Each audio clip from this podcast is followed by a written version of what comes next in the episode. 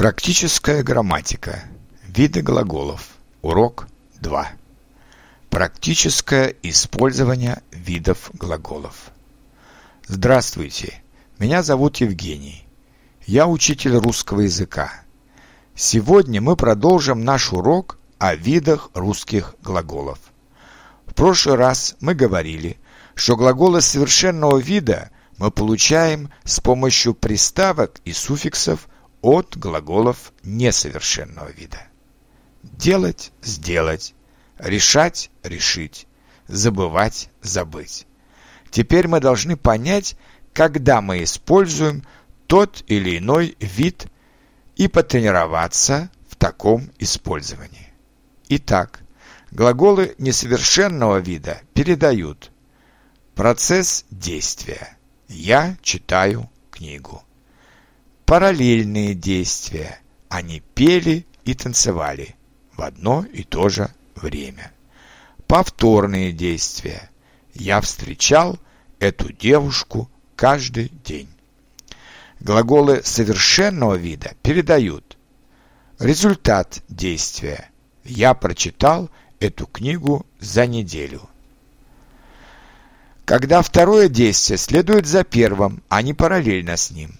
Они сначала попели, а потом потанцевали. Для передачи однократных действий в прошедшем и будущем времени. Кстати, если речь идет о настоящем времени, то мы всегда используем глаголы несовершенного вида, так как глаголы совершенного вида не имеют настоящего времени. Я читаю газету. Я всегда читаю газету перед завтраком. Он рассказывает о своей поездке в Испанию. Он часто очень интересно рассказывает. В этом отличие русских глаголов совершенного времени от глаголов в present perfect в английском языке. Логика русского языка простая. Если действие уже совершено, то оно не может быть в настоящем времени – оно уже случилось, оно в прошлом. Он сказал мне это и ушел. Она купила сегодня новое платье. Я уже написал письмо брату и теперь пишу письмо родителям. А если действие задумано, но еще не осуществлено, то оно тоже не может передаваться глаголом настоящего времени, а только глаголом будущего времени. Поэтому глаголы совершенного времени имея окончание настоящего времени, передают смысловое будущее время. Я скажу тебе об этом завтра. Он напишет тебе письмо, как только сможет. Через два года я выучу русский язык. Еще одно полезное сравнение. Когда мы говорим о плане, о намерении что-то сделать, мы чаще всего используем глагол совершенного вида. Я выучу испанский язык. Я скоро поеду в Германию. Когда мы говорим о процессе выполнения этого плана, то мы используем глагол несовершенного вида.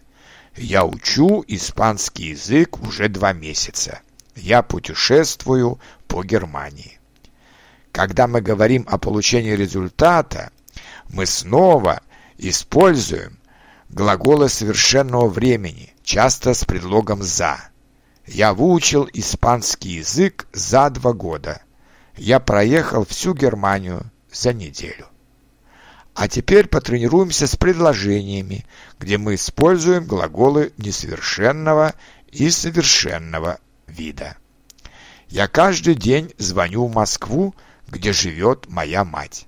Звоню несовершенного вида, потому что повторяющееся действие. Вчера я позвонил в полночь, но она уже спала. Позвонил совершенного вида, потому что однократное действие в прошлом. Завтра я обязательно позвоню еще раз. Позвоню совершенного вида, потому что однократное действие в будущем. Он всегда строит большие планы. Строит, несовершенного вида, повторяющееся действие плюс действие в настоящем времени. Строители построили новый дом, построили совершенного вида, есть результат – построенный дом. Коммунисты надеялись построить рай на земле, построить совершенного вида, потому что передается намерение, планы коммунистов.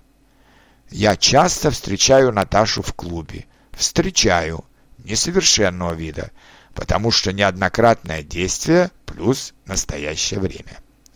На прошлой неделе я ее встречал два раза. Встречал несовершенного вида, потому что, хотя действие в прошедшем времени, но оно неоднократное. Вчера я снова встретил ее в клубе. Встретил глагол совершенного времени, потому что передает однократное действие в прошлом. Может быть, я встречу ее завтра, встречу совершенного вида, потому что передает однократное действие в будущем. Я знаю, что в будущем месяце я снова буду встречать ее часто. Буду встречать. Будущее времени от несовершенного глагола «встречать», потому что передается повторное действие в будущем. Надеюсь, что после этих примеров с моим объяснением вас стало понятнее, когда русские используют глаголы несовершенного и совершенного вида. В следующий раз я постараюсь дать вам наиболее распространенные видовые пары глаголов. А пока спасибо за внимание и до новых встреч!